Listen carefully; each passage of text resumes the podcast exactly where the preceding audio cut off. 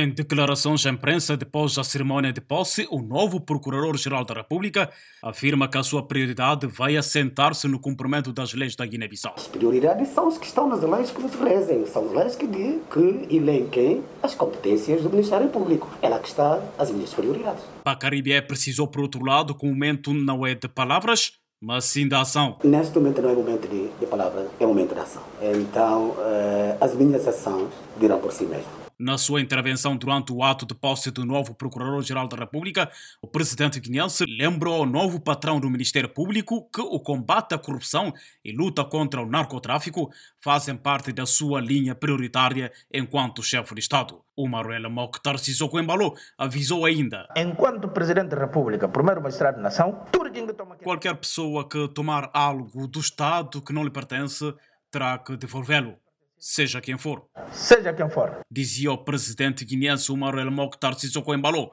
na Sinacassamá, para a Voz da América.